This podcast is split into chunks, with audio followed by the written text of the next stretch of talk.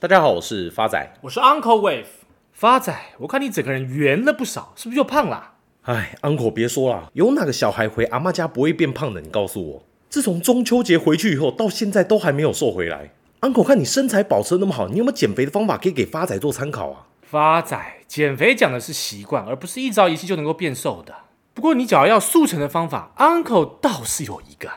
之前 Uncle 在台中有一个朋友，体重破一百五十公斤，后来他得了糖尿病，第一年后瘦到九十公斤，过了半年后剩六十公斤，现在只剩下五百公克。之后 Uncle 每年清明节都会回台中看他。发展，你觉得这个方法怎么样呢？所以 Uncle 的意思是我得糖尿病以后就可以变瘦，之后往生了以后一年只要见一次，就不会天天烦你了，对吗？是这样的话最好啦。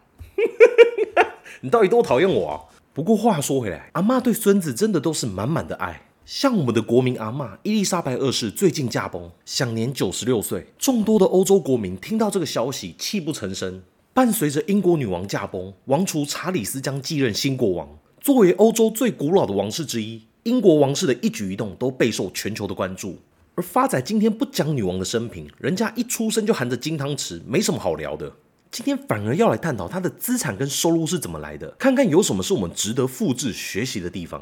事实上，英国女王的家产一直扑朔迷离。曾经有媒体指出，英国女王是继承父亲乔治六世的两千万英镑的财产后，与政府达成秘密协议，继位以后一直没有缴纳遗产税，之后才可以把这笔钱拿来作为投资的用途。另外，又有英国媒体指出，伊丽莎白女王在一九九零年的身家已经达到了七十亿的英镑，折合台币大概是两千五百二十亿。但由于其每年支出有增无减，加上全球不景气，身价已经大幅缩水。根据英国的《泰晤士报》显示，截至到二零二一年，女王的家产大概只有三点七亿英镑，折合台币也才一百三十三亿而已。所以发展，你看，女王也是人，一样会赔钱的啊。赔归赔，可是至少女王的收入很稳定。像英国女王的收入有两个部分组成，第一个是皇室拨款 （Sovereign Grant），第二个是私人收入 （Private Purse）。皇室拨款的部分，英国法律规定，政府每年要对女王进行拨款。在去年，皇室拨款的金额是八千五百九十万英镑，折合台币大概是三十一亿。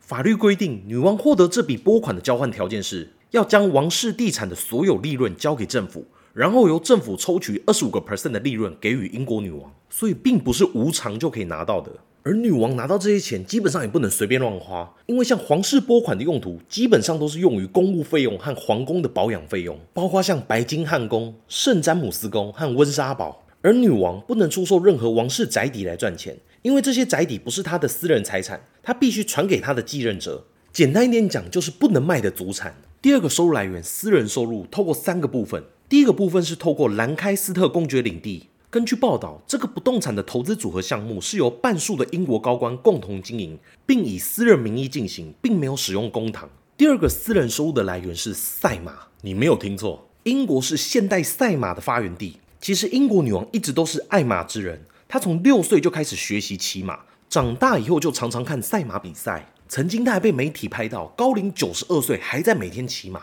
也就因为是如此的爱马，所以女王一直都有在经营赛马的事业。在一九四九年首次获得第一名后，开始培育赛马参赛，成为她最喜欢的休闲运动。期间除了一九五三年的加冕典礼以及二零二零年的新冠疫情外，她赛马从不缺席。光是在英国，他就参加超过三千四百场以上的赛马比赛，累积奖金高达八百七十万英镑，折合台币大概三亿左右，位列历史奖金排行榜第十一名。再来，第三个女王私人收入的来源就是她自己的投资，在私人投资当中有艺术品、贵金属以及股票。不得不说，Uncle 从欧洲的文艺复兴时期就开始观察他们的贵族收集品味。像欧洲贵族非常喜欢收集贵金属的原因，就是像金代表着高贵华丽，银是代表着优雅跟高尚，而铝是不爽。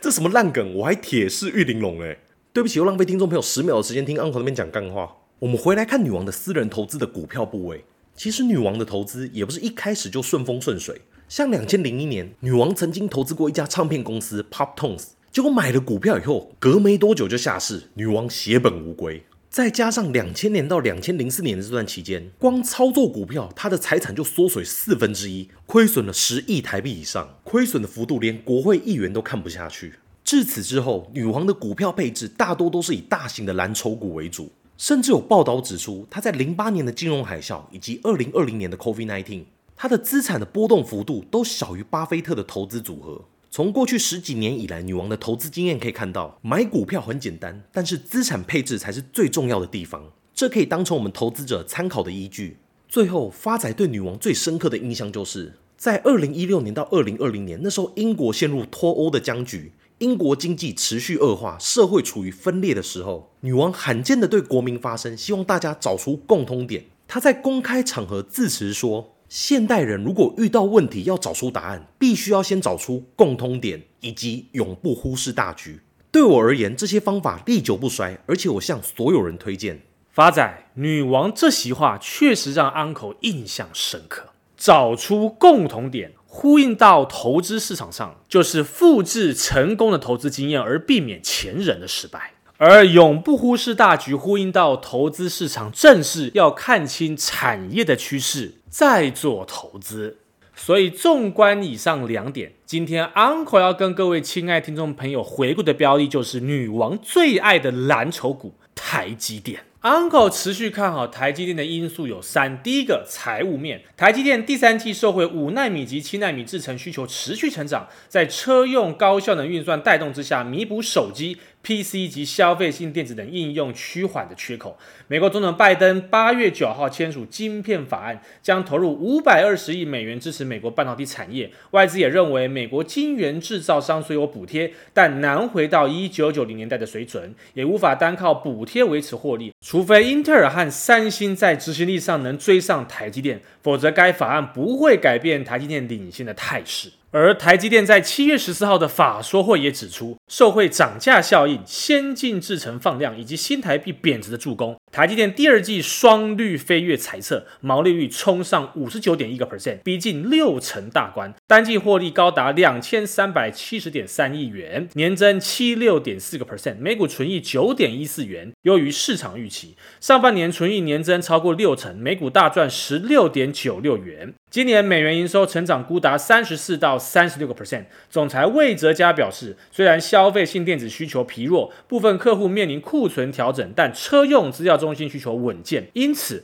重申未来几年营收年复合成长率高达十五到二十个 percent 的目标。魏哲家也认为，虽然宏观环境不确定性将延续到明年，但台积电技术领先地位持续推进，支持营运成长。预期明年产能利用率将维持健康水准，未来几年高效运算将成为主要成长动能。从台积电近期财报来看，第二季已是连续两季高效运算营收占比超越智慧型手机。展望第三季，台积电预估毛利率有机会再超越第二季的五十九点一个 percent，续朝六成迈进。魏哲家也表示，台积电资本支出都是靠长期需求来规划，过去几年来大多扩充先进制程产能，但看好未来终端装置的半导体矽含量持续增加，因应客户需求与客户紧密合作，扩增特殊。制程产能，并两度强调对此非常有信心。在技术领先和差异化方面，魏哲家说，相较过去几年，台积电目前技术领先地位更稳固。随着五纳米、四纳米及三纳米等技术陆续量产，将扩大客户产品组合在潜在市场。尽管总经不确定性可能会持续到明年，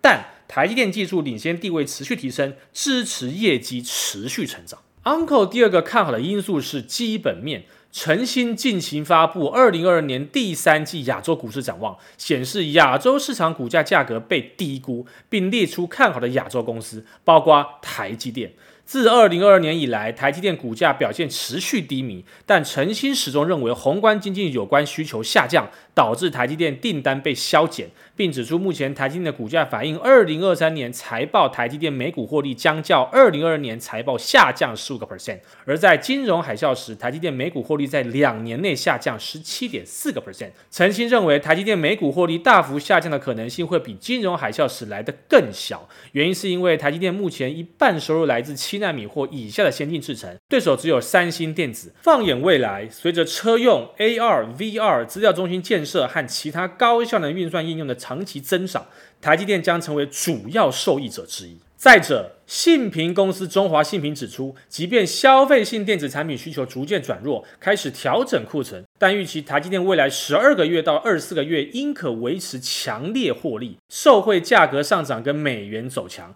台积电今年营收将成长三成以上。虽然市场库存修正可能会持续到二零二三年，但台积电仍维持相当高的利用率，不受下游库存修正影响。特别是高效运算应用晶片，受先进与成熟制程设备供应问题影响，台积电今年资本支出约四百亿美金，为原预估的资本支出下缘。中华信平也认为，较低的资本支出应可替台积电强健的财务体质略添缓冲的空间。中华信平表示，台积电强劲绩效提供充裕财务缓冲空间，以因应未来一至两年半导体产业可能面临的逆风形势。台积电在先进制程领域与专业技术方面的稳固领先地位，可确保公司获利充裕，以满足较高的资本支出需求，进而在景气循环周期中产生正数的自由现金流量。而研调机构 Counterpoint Research 最新数据显示，从整体智慧手机晶片组晶圆代工市场来看，三星第一季市占率三十个 percent，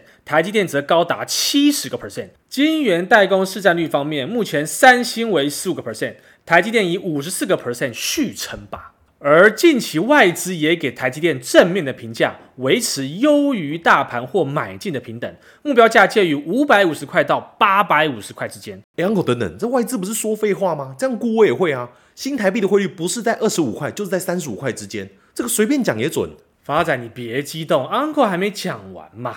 以十二家外资平均目标价七百零八元来看，那么台积电的股价至少还有四成的上涨空间。第三个 Uncle 看好的因素是技术面，目前台积电位于反弹波的疯狗浪之中，那么未来的反弹目标价会落在五百四十八元。假如以目前收盘价四百七十元去换算的话，预期报酬将近还有十六个 percent。最后是回复我们听众朋友的时间，第一位是我们老朋友 Doris 的来信。你们好，真的很喜欢你们的主持风格，可以教学一下如何看走势跟趋势在哪里？想询问一下 Uncle，石油的走势会影响中仙的股价和走势吗？亲爱的老朋友 Doris，Uncle 认为要精准预判未来的股价走势，最主要的还是要天天汲取新知，加上过去所累积出来的宝贵经验，才有今天的 Uncle。至于石油目前尚未落底，这对中仙反而是好事，但。有鉴于中仙在八月二十四号已经出现了高档爆量，因此 Uncle 认为，假如你想考虑中仙这档标的的话，至少等股价修正到七点六元左右再考虑进场即可。下位是我们老朋友 Chen 八九九七的留言，感谢 Uncle 跟发仔又有趣又生动的讲解理财知识，每一集都笑爆，谢谢你们。Uncle 再次感谢我们老朋友 Chen 八九九七的支持。下一位是我们新朋友 Samuel Cat 的留言，Uncle 为发仔你们好，小弟是长期潜水的听友，Uncle 跟发仔有趣的对话是陪伴我上班通勤的首选，继续支持 Uncle 跟发仔，你们的节目千万不能停，希望 Uncle 能遇见生命当中的真命天女，但是节目还是要持续下去。Uncle 在此谢谢新朋友 Samuel Cat 对 Uncle 的支持与鼓励。Uncle 这辈子只有两个愿望，第一个愿望就是及早找到对的伴侣，第二个愿望就是尽早脱离发仔。下一位是我们新朋友中和刘德华的留言，感谢 Uncle Wave 跟发仔优质好笑轻松的节目。我是一直潜水的中和刘德华，无意间回听到第一集跟第二集的内容，台股涨到无法无天，发仔建议保守投资人换美金，以及 Uncle 费城半导体的目标价根本就是神预测。小弟刚好在台股美股做头的时候进入股市，从本金赚钱到赔钱，现在已经赔了两百多万。在空头的时候都会手痒抢反弹，然后一直被扒停损，体认到技术面的重要性。我在电视上面看到很多技术分析大师都说这是百年难得一见的头肩顶，可能会跌两波，最多到三波，宁可错过也不要做错。请问 Uncle 能大概预测台股跟 S M P 五百的落底目标价吗？祝福节目收听长虹，陪伴我们一直成长。亲爱的新朋友中和刘德华您好，看到新朋友的加入，Uncle 总是特别的开心。目前全球的股票市场，不论美股还是台股，都是短多长空，短线确实已经落底。至于未来美股 S M P 五百的底部，经过 Uncle 帮您精算之后，最坏有可能到三千五百八十八点，而台湾加权指数最坏也有可能再继续破底，